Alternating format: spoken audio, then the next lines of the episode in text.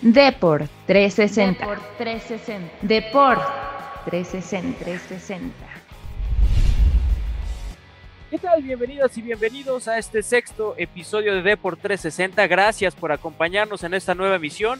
Hoy retomaremos el tema de los Juegos Olímpicos, qué está sucediendo en Japón y todas esas voces que se están manifestando en contra de la realización de la justa, muchos médicos, un contexto que de verdad está complicando demasiado a los organizadores y también a los participantes, obviamente, que puedan presentarse en esta justa. Qué tan factibles que se desarrollen a menos de 10 semanas de que comiencen. También está la historia de Juan Toscano, el México americano, que se ha ganado un lugar en la NBA esta semana firmó su contrato con los Warriors, un contrato formal ya con los Warriors de Golden State. Y también hablaremos del caso Messi a menos de 50 días que su contrato expire con el Barcelona. ¿Qué pasa con el argentino? ¿Cuál es la historia detrás de este conflicto que parecía imposible en un matrimonio prácticamente mandado a hacer? Así que comenzamos con este sexto episodio de Deport 360. Tendencia. Tendencia. Tendencia. Y bueno, en el tema de tendencia de esta semana tenemos los Juegos Olímpicos, mi querido Diego. ¿Qué está pasando en la sociedad nipona? Parece ser que el 80%, según las encuestas que se han actualizado en estos días, el 80% de la población está en contra de la realización de los Juegos. Además, han salido un montón de sectores diferentes a pronunciarse en estos días, principalmente el sector médico, que yo creo que había sido un sector que no había tenido mucha voz o, mucho reconocimiento, principalmente el sindicato médico japonés a través de su representante, de su director Naoto Ueyamo, dijo es imposible celebrar unos Juegos Olímpicos seguros y protegidos contra el COVID. Además, el gobierno hizo la petición pública de 500 voluntarios, o sea, 500 enfermeros, enfermeras, médicos que estarán en los Juegos Olímpicos para cualquier eventualidad, no solamente de COVID, sino de alguna lesión, alguna enfermedad. Y a partir de esta petición pública ellos dijeron, siento una fuerte rabia contra la insistencia por organizar los Juegos Olímpicos, pese al riesgo que representan para la vida y salud de pacientes y de profesionales de la salud. Esto dijo Susuma Morita, el secretario general de la Organización Sindical de Médicos en Japón. Es decir, el sector más importante en este momento para el ataque, la protección contra la pandemia, mi querido Diego, pues está oponiendo a la realización de los Juegos Olímpicos, que a pesar de ello, los directivos del Comité Olímpico Internacional y también los directivos de las diferentes federaciones van en, caballo de Hacienda a realizarlo. Ellos dicen también que están las condiciones adecuadas para esta justa olímpica, pero bueno, el, el debate ahí está en la palestra, ¿tú cómo lo ves? Hola, ¿qué tal amigos y amigas? La, situación eh, del 2021 con respecto del 2020 es mucho más favorable en todo el mundo porque ya no estamos en una situación de cuarentena o confinamiento eh, rígido o estricto, sino que ya ha progresado la situación de, la pandemia del coronavirus, ha avanzado también las campañas de, vacunación, pero es cierto que cerca de 350 mil personas en Japón han promovido una firma eh, para cancelar o para pedir que se cancelen los Juegos Olímpicos de este año. Pero bueno, hasta el momento eh, los organizadores, el gobierno japonés, el Comité Olímpico Internacional dicen que los Juegos Olímpicos van porque van. Se van a, inaugurar el 23 de julio y eh, lo que plantea el Comité Olímpico Internacional y los organizadores es que que los atletas, eh, más de 11.000 atletas de, todo el mundo que van a viajar a, a Tokio, se sometan a dos pruebas antes de viajar a, Japón. Una vez hecho eso, no solamente los atletas, sino también los miembros del staff tienen que hacerse una prueba llegando a Japón y se tienen que someter los atletas a, una, a un aislamiento en las instalaciones. No deben salir del centro eh, deportivo y va a haber una restricción de movimiento. A los atletas los, los tienen que vacunar de acuerdo a sus federaciones. Es una situación que, que hace que los Juegos Olímpicos se puedan desarrollar de alguna forma eh, segura. Sin embargo, eh, estas, estas voces que dicen que, que, los Juegos Olímpicos deberían cancelarse por la situación sanitaria aumentan porque, bueno, Japón ha vacunado al menos del 2% de la población entonces, eh, sí, es, sí hay una gran preocupación, Orlando, pero me parece que si se organizan bien los juegos y hay una responsabilidad principalmente de los atletas de cuidarse y no romper estos lineamientos, yo creo que se pueden realizar sin ningún problema. Yo creo que aquí el, el clave del caso tiene que ver con el dinero. No habría necesidad de impulsar unos Juegos Olímpicos en este contexto si no significara una pérdida multimillonaria, ¿no? Tú, tú hablabas de, lo que se está estimando en gastos. De hecho, se dice que actualmente lo que ha invertido Japón ya supera los 12 billones. Son 15.4 billones de dólares en lo que se ha invertido en estos Juegos Olímpicos. Y ahorita, por la, además de los 800 millones que tú decías, se han perdido 2.8 billones por todos los problemas contractuales que han tenido con principalmente la gente de mercadotecnia, la gente de publicidad, ¿no? Hay que entender que el Comité Olímpico Internacional le importa muchísimo llevar a cabo estos juegos también porque el 70% de sus ingresos dependen de los contratos televisivos. Por ejemplo, si nosotros compramos algo en Amazon y no nos llega, no quiero ser comercial, pero bueno, Amazon, Mercado Libre, donde sea, y no nos llega, pues nosotros tenemos el derecho de decirle, ¿sabes qué? No, no me llegó mi, encargo, pues de, regrésame mi dinero, ¿no? Acá estamos hablando de que los Juegos Olímpicos no son un producto que tú puedas regresar. Entonces, lo que ha pagado, por ejemplo, en este caso vamos a hablar del, mayor afectado, que sería la cadena estadounidense NBC, que para la transmisión de estos Juegos Olímpicos, desde el ciclo olímpico del 2012 hasta ahora, invirtieron 4.48 billones de dólares. Billones, no millones, billones de dólares. Entonces, ¿cómo van a recuperar ellos esa inversión? O sea, estamos hablando de un montón de dinero que van a perder. Obviamente ya algún fragmento lo habrán recuperado en los Juegos Olímpicos anteriores. Las ganancias de la, de la cadena fueron de 1.2 billones, ¿no? Prácticamente si tú sumas los Juegos de invierno, los Juegos de verano, pues se duplica lo que ellos invirtieron en ganancias para la cadena televisiva. Ahora, para transmitir el ciclo olímpico siguiente de este 2021 hacia el 2032, la cadena invirtió 7.7 billones de dólares. O sea, el Comité Olímpico de estos 7.7 billones adquiere el 70% para sus ingresos. De ahí es donde sobreviven la mayoría de estos ricachones, ¿no? Y después, pues para la cadena no va a haber una no va a haber una devolución de esos ingresos al 100%, entonces no le va a convenir. Ahí es donde empiezan a, haber estos conflictos y desde donde Japón pues como la sede principal también ha tenido que meter un poco de dinero extra a lo que ya habían invertido en la remodelación de estadios, en la construcción de sedes, pues para un poco la compensación, ¿no? Entonces, en ese sentido, pues obviamente, Diego, el dinero es el gran tema, pero nos estamos olvidando de la parte humana que yo creo que también es muy importante, ¿no? Evidentemente hasta ahorita pues no se tiene una prueba de que los Juegos Olímpicos al 100% vayan a, conllevar un, incremento en los casos, pero sí hay que decir que hace dos días de hecho tuvieron más de 7 mil infectados en un solo día. Incluso las ciudades alrededor dijeron yo voy a ofrecer a mi personal para que atienda a mi pueblo. Yo no tengo que atender a los deportistas porque es una necesidad llevarlo a cabo en este contexto. Sin embargo, bueno, pues lo más interesante creo que de todo, Diego, es que hay que ver cómo el deporte deja de ser un mero espectáculo para mover más allá de, lo que vemos en televisión y lo que vemos en los medios de comunicación, la política interna y externa de un país, y ese, ese es el verdadero poder del deporte. Antología. Antología.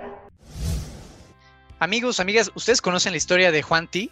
Bueno, eh, para la antología de esta semana vamos a hablar de Juan Toscano, que es eh, el único mexicano ahora mismo en la NBA. Su padre es puertorriqueño, su madre es mexicana, sus raíces son de Chavinda en, Michoacán.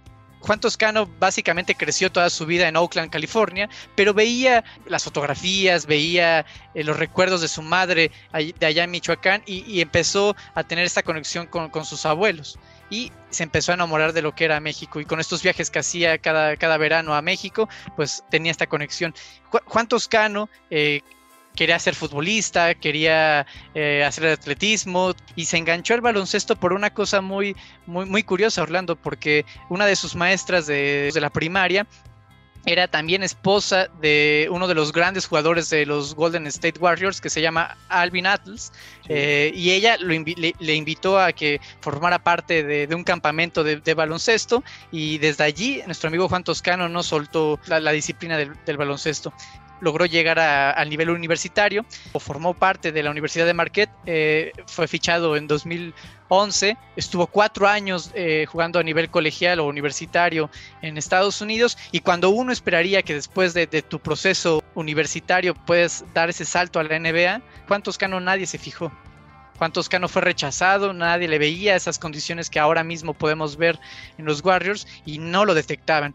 Y pasó que en 2015 eh, una serie de reclutadores que, México, la selección mexicana de baloncesto tenía en Estados Unidos, eh, se dieron cuenta que Toscano también tenía la nacionalidad mexicana. Entonces ahí fue cuando eh, Sergio Valdeolmillos, que es uno de los grandes entrenadores que ha tenido México en el baloncesto, lo, le llamó y le ofreció ser parte de la selección mexicana en 2015. De allí los Soles de Mexicali le ofrecieron un contrato para formar parte de, este equipo que es de la Liga Mexicana de Baloncesto y un año después nuestro amigo Juan Toscano jugaría en Fuerza Regia, que es un equipo de Monterrey, Y allí hizo lo que quiso, es demostró su talento, un talento eh, que no se había visto porque tenía estas condiciones de jugador de casi NBA. Claro, dos veces MVP, eh, por cierto, de la Liga Mexicana y llevó a su, al primer campeonato de Fuerza Regia.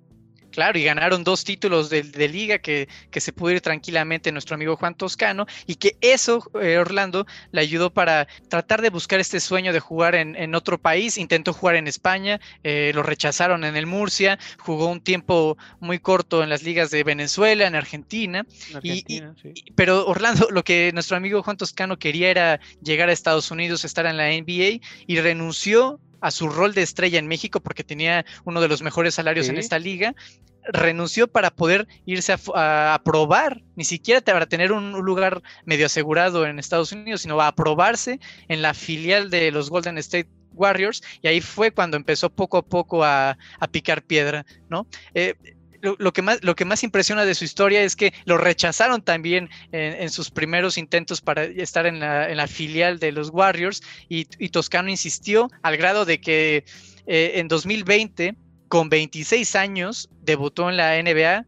Eh, con los Warriors, 26 años, eh, debutar, digamos, en un deporte de alto rendimiento es ya ser un viejo, ¿no? y más en, la liga de, en las ligas de Estados Unidos. claro. Es muy complicado y lo logró. O sea, eh, nuestro amigo Toscano logró llegar y quedarse con un lugar. Sin embargo, en este 2020 tan, tan extraño y turbulento, el equipo lo, despidió, pero poco duró Orlando y a los pocos días le volvieron a llamar para ofrecerle un contrato que le llaman esta especie como de two ways, que es de dos vías, en el que podía formar parte de un equipo filial y poder también jugar en el, en el primer equipo. Entonces, de alguna forma era el becario de los Warriors, tenía que demostrar su, su calidad eh, como alero para poder ganarse un sitio y para tener un contrato fijo obviamente en la, en la NBA hay ciertos requisitos, cierta reglamentación. Claro que para todos los equipos de la NBA pues sería bien chido tener un montón de contratos bidireccionales o de doble vía como tú dices, ¿no? Donde, bueno, dices, ah, ok, pues tengo jugadores que me sirven para mi filial y tengo jugadores que me sirven para mi primer equipo, ¿no? En este caso, pues ellos estaban obligados a sumar un contrato más formal y al que eligieron fue a Juan Toscano, ¿no?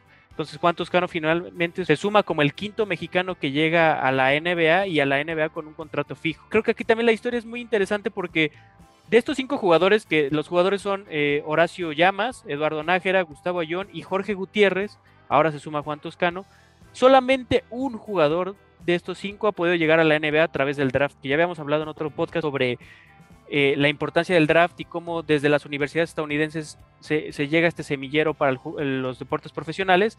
En este caso solamente Eduardo Nájera fue visto como un potencial talento para la NBA. El resto de los jugadores se tuvieron que ir por el, por el camino largo, ¿no? Jugar en Europa, jugar en México, llamar la atención de alguna manera y de repente llegar a los Estados Unidos. Así fue el caso de Juan Toscano, que además creo que llega a uno de los equipos más importantes en la actualidad. Tal vez históricamente no sea tan importante los, los Warriors de Golden State, pero sí estamos hablando de un, de un equipo que hizo un legado muy importante hace cuatro años.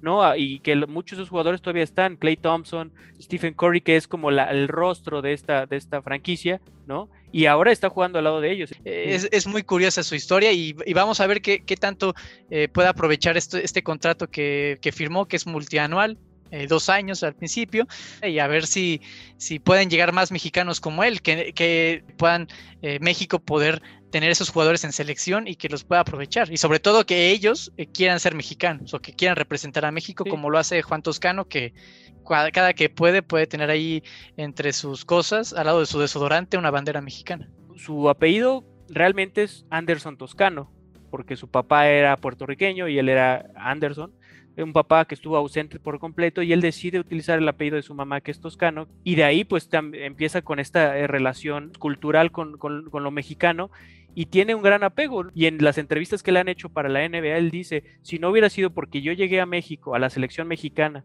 primero y después a la liga mexicana yo no estaría aquí en la NBA para datillo ahí Ahora el salario del buen Anderson Toscano, que por cierto no era nada despreciable en la Liga de Desarrollo, ganaba 350 mil 189 dólares anuales, nada más en la Liga de Desarrollo, ahora ganará 1.480.065 65 dólares anuales. O sea, algo que yo creo que ni siquiera el 10% podremos ver tú y yo, Diego, en nuestras vidas. El dato duro, el dato duro. Y finalmente en el dato duro tenemos, podría ser la culminación del matrimonio de Messi y Barcelona, no lo sabemos. Lo cierto es que estamos a menos de 45 días de que expire el contrato que firmaron en 2017 el argentino y el club catalán. Un contrato que aparte hace poco tiempo fue revelado y generó mucho escándalo porque pues reveló la cantidad que son 555 millones de euros Hace también un tiempo hablábamos del contrato multimillonario de, Patrick Mahomes, que también se, desarrolló en este contexto de la pandemia, ¿no? Y decíamos, bueno, 510 millones de dólares por 10 años pues es una barbaridad. Bueno, en este caso son 555 millones de euros, que convirtiéndolo a dólares son todavía más. Y solamente en 4 años. O sea, es una barbaridad de dinero. Muchos culpan la revelación de, de estas cifras por el expresidente del Barcelona, que fue Josep María Bartomeu. Eh, hay que recordar que Josep María Bartomeu después fue aprendido con cargos de corrupción, de desvío de fondos y de una administración desleal en esta administración desleal, pues se supone que él le pagó una agencia de relaciones públicas para hacer campaña negra en contra de los propios futbolistas, ¿no? Que se llama 13, Ventures, que aparte es una, una, agencia argentina. A mí me parece increíble que una agencia argentina le tira su propio crack, pero bueno, de ahí dicen que sacaron el contrato, que fue una revelación del periódico español El Mundo, prácticamente echándole la culpa de la, primero de la situación económica del Barcelona y dos, también diciéndole, bueno, pues ganas esto y no estás dando prácticamente lo que merecería un contrato de 555 millones.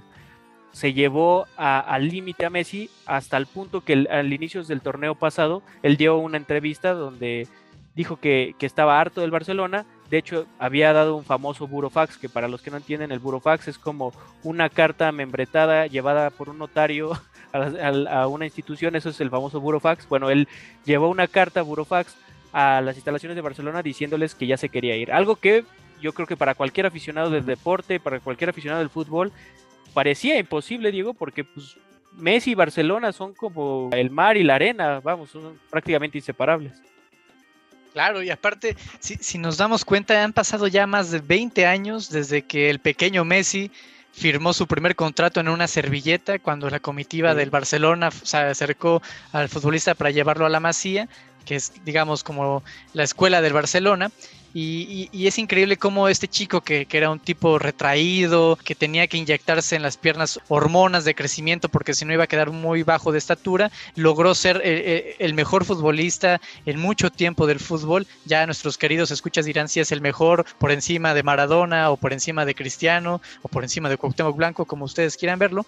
Pero es increíble que ya ahora mismo Messi ya tiene 34 años, ya está en una edad que roza eh, el retiro. Orlando, Messi ha ganado 35 títulos con el Barcelona, pues, ha ganado también cuatro de las Champions del Barcelona, que no es poca cosa. El asunto es que en estos últimos años, en estas últimas dos temporadas, el Barcelona ha fracasado en la Champions League, no ha logrado llegar a las semifinales, eh, por más entrenadores que haya habido, por más grandes futbolistas que le han puesto para intentar eh, hacerlo feliz. No, y eh, aparte las volteretas, o sea, hay que recordar que en la Champions League fueron humillados en, volteretas increíbles contra la Roma, contra el Liverpool. Aquellas se salvaron del PSG, pero si no hubiera sido otra más, y bueno, la goleada que tuvieron contra el Bayern, el, la Champions pasada fue brutal. Claro, y eso, esas derrotas eh, sumamente dolorosas, pues han golpeado al ánimo de, Messi, que ha visto poco a poco perder el, estilo del Barcelona, que era este juego tiki-taka, que eran pases cortos, eh, tocar en vez de, de destruir, era un poco la armonía del fútbol que, veíamos en este Barcelona del 2008 con Guardiola, ya no es tan, eh, tan vistoso, sino que ahora apuesta por lo que necesita, ganar como sea. Sí ha representado eh, que Messi eh, llega al punto en que se quiere ir porque no, no tiene un equipo que le pueda dar la, certidumbre de que pueden volver a ser campeones de una Champions League. Ahora mismo en la liga están prácticamente sin posibilidades de ganar la, condenados que no van a ganar La liga, entonces es, es un problema que, que pues, si Messi se va va a dejar un boquete económico del Barça porque es el 30% de las ganancias del Barcelona tienen que ver con la imagen de Messi. ¿A dónde se puede ir? Bueno, puede irse al Manchester City, que todos desearían esta reunión con Guardiola, o irse al PSG para reencontrarse también con Neymar, o decidir viajar a Estados Unidos en Miami con el equipo de Beckham, el Inter de Miami, donde Messi hace poco compró una mansión en Miami para en algún punto irse de retiro. Laporta, que es el nuevo presidente del Barcelona, intenta convencer a Messi. Me parece que Messi se va a quedar. Eh, hay también un, tema importante, Orlando, que es el tema de la familia de Messi, que con, sus hijos, con su esposa, es muy difícil cambiarles el estilo de vida para mudarse no sé, dos temporadas a Manchester y cambiar totalmente su estilo de vida, el idioma.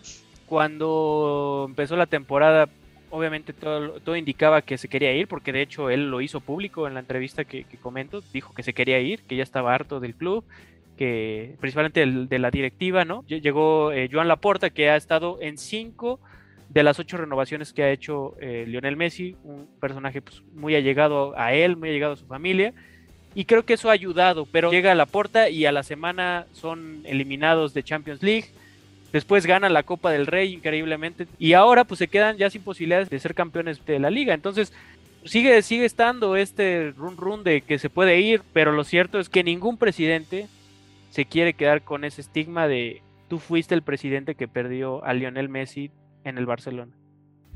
Tiempo extra. extra.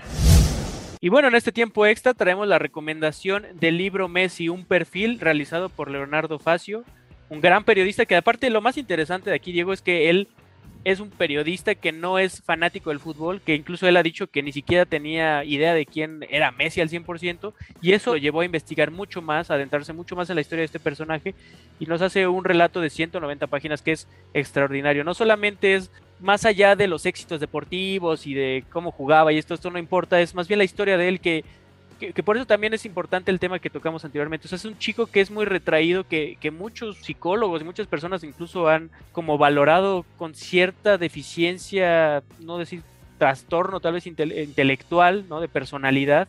Eh, es un chico que además tomó hormonas de, de, pequeño para poder crecer porque tenía una enfermedad, ¿no? Y, y tener el tamaño más o menos adecuado. Pero además lo más importante es cómo es Messi detrás de las canchas, quién es realmente Messi, un chico que estaba acostumbrado a dormir, que prefería antes de cualquier cosa, antes de salir de fiesta, antes de ir a bares, dormir, es un tipo que vive en su casa, ¿no? que no sale de su casa, que si quiere comer llama por teléfono, eh, retraído, que, que, incluso entrevistan a su familia y a sus, a sus maestros, ¿no? Y, donde ellos dicen, pues sí, es un chico silencioso que vive para el fútbol, literalmente es una persona que vive para el fútbol, como, como, como es el perfil del personaje.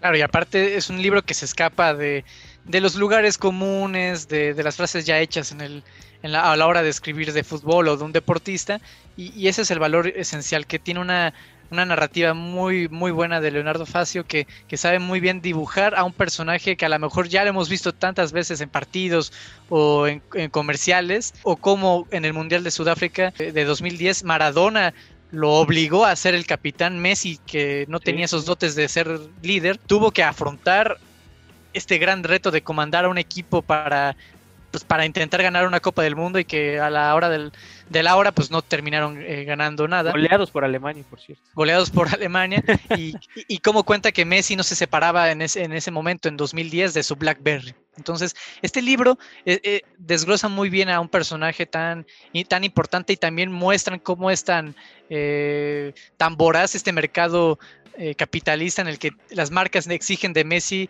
ser la, figura de las, de, los, de las marcas, por ejemplo, que, lo obligaban a hacer comerciales cuando Messi incluso estaba lesionado o que tenía una molestia que en dos semanas iba a tener que jugar un partido importante. Entonces, amigos, amigas, consulten este libro, pueden encontrarlo donde ustedes gusten, en cualquier librería. Eh, Messi de Leonardo Facio con doble C y les va a encantar, se los aseguramos. 360. Y por último, eh, amigos y amigas, también es muy importante, les recomendamos este, que nos sigan en nuestras redes sociales. Ya estamos eh, en Twitter, nos pueden encontrar como Deport360 Podcast, en Twitter y en Facebook. Entonces, para cualquier comentario o insulto, ahí estaremos leyéndolos con mucho gusto.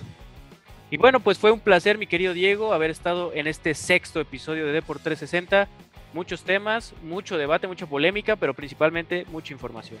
Muchas gracias a todos y a todos por escucharnos y llegar hasta acá. Cualquier cosa siempre nos pueden encontrar ahí en las redes. Nuevamente saludos a nuestro querido Ricky y nos escuchamos en la siguiente emisión.